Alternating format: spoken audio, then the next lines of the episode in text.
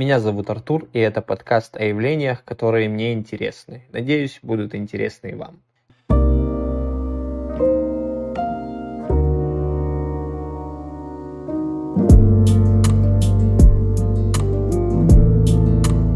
Сегодня поговорим о печально известном лесе самоубийц. Что это за место и почему большое количество людей предпочитают свести счеты с жизнью именно в этом месте.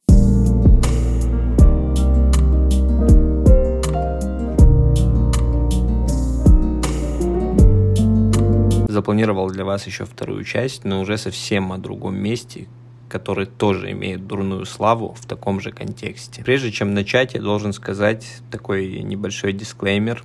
Если вы чувствуете, что вы на грани, что больше не можете вынести тяжесть бытия, и к вам поступают нехорошие мысли, обязательно обратитесь к специалисту или к своим близким за помощью. Также есть телефоны горячих линий, которые вам обязательно помогут. Можете писать мне в личные сообщения, если чувствуете такую потребность. Знайте, вы не одни.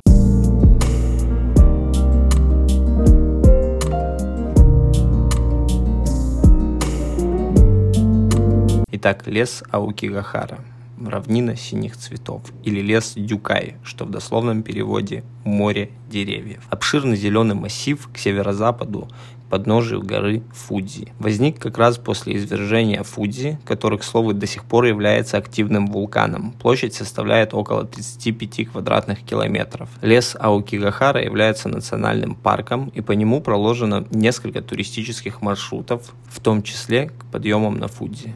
Также там есть подземные пещеры, одна из которых ледяная, и лед в ней не тает круглый год. Лесной массив находится рядом с Токио, и поэтому очень популярен для посещения, особенно по выходным. Также один из особенностей леса Аокигахара является причудливость местных деревьев, так как им тяжело пробиваться через лавовую почву, кроны деревьев часто находятся как будто бы на поверхности, и деревья выглядят так, будто кто-то пытался их вырвать. Часто можно встретить деревья, переплетенные между собой. Также есть информация, что из-за большого количества руды в почве там не работают компасы и легко заблудиться. Мне удалось выяснить, что это приукрашенный миф, и заблудиться там практически невозможно. Там рядом очень много дорог. Если идти прямо в одну сторону, так или иначе выйдешь э, на какую-либо дорогу. В целом э, компасы там работают, но если их поднести к большой вулканической массе, конечно, они э, будут сбиваться.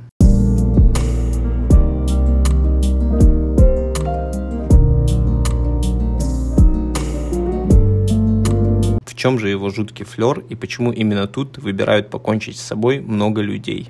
Ну, как обычно это бывает в Японии, все начинается с мифов о призраках и духов, в которые охотно верят многие японцы и по сей день. Это является частью их культуры. Легенда об этом месте известна со средневековья, однако в XIX веке во время голода сюда привозили стариков и детей, которых не могли прокормить, и, соответственно, тут они умирали. Из-за того, что лес находится в низине и в нем большая плотность растений, крики и плач этих людей не было никому слышно. Японцы верят в то, что люди, умершие не своей смертью или суицидом, не могут соединиться с предками и превращаются в призраков с длинными руками, горящими глазами и блуждают в данном случае по лесу, в поисках путников, чтобы отомстить за свои страдания.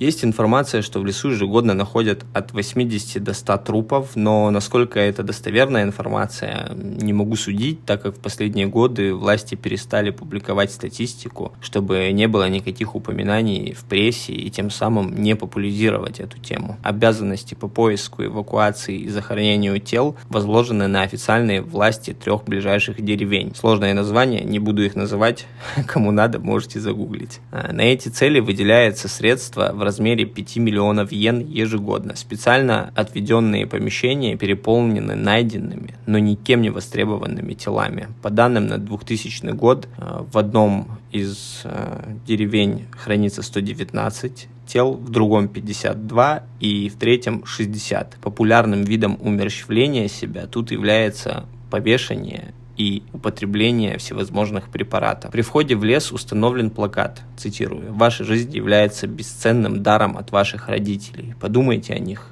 и о вашей семье. Вы не должны страдать в одиночку. Позвоните нам 22 01 10. Конец цитаты.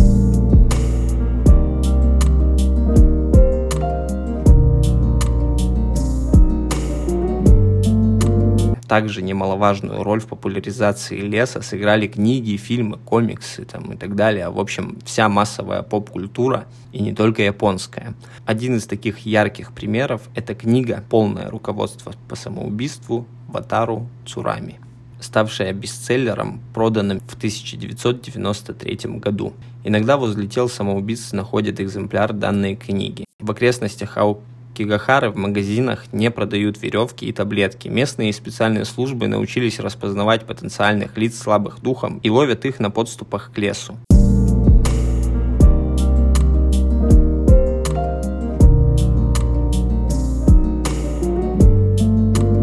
Чтобы понять феномен данного места, следует понимать, что самоубийства в Японии имеют особое место в культуре и отношение к ним немного иное, нежели, например, у нас. В японской культуре есть такое явление, как э, харакири. Это добровольное самоубийство путем выпарывания живота, распространенное среди самураев. Это могло происходить по приговору или добровольно после того, как затронули честь воина или в знак верности своему даймё. А также существует убийство по сговору. А, например, когда влюбленные совершают самоубийство вместе по договоренности из-за того, что по разным причинам они не могут быть вместе. Также есть всем известные камикадзе, это летчики, которые таранили суда во времена Второй мировой войны вместе с самолетом и погибали соответственно. Это делалось по доброй воле, то есть никто их не заставлял. Ну, если уже не говорить о какой-нибудь идеологии там и так далее. А, в целом, если вы читаете книги японских авторов или смотрите какие-нибудь японские фильмы, то вы должны были заметить, что тема самоубийств там поднимается достаточно часто.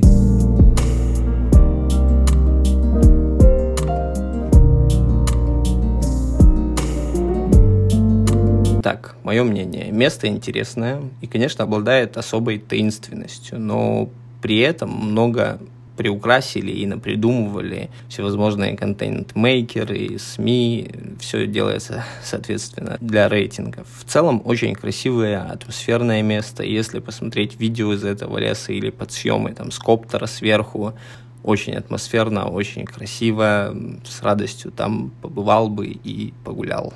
А что касается темы самоубийства, считаю, что это, конечно, неверный выбор. Проблемы необходимо решать либо на уровне быта, жизни, на ментальном уровне, либо на физиологическом уровне с помощью специалистов и препаратов, если это необходимо. Уйти из жизни – это слишком простой способ.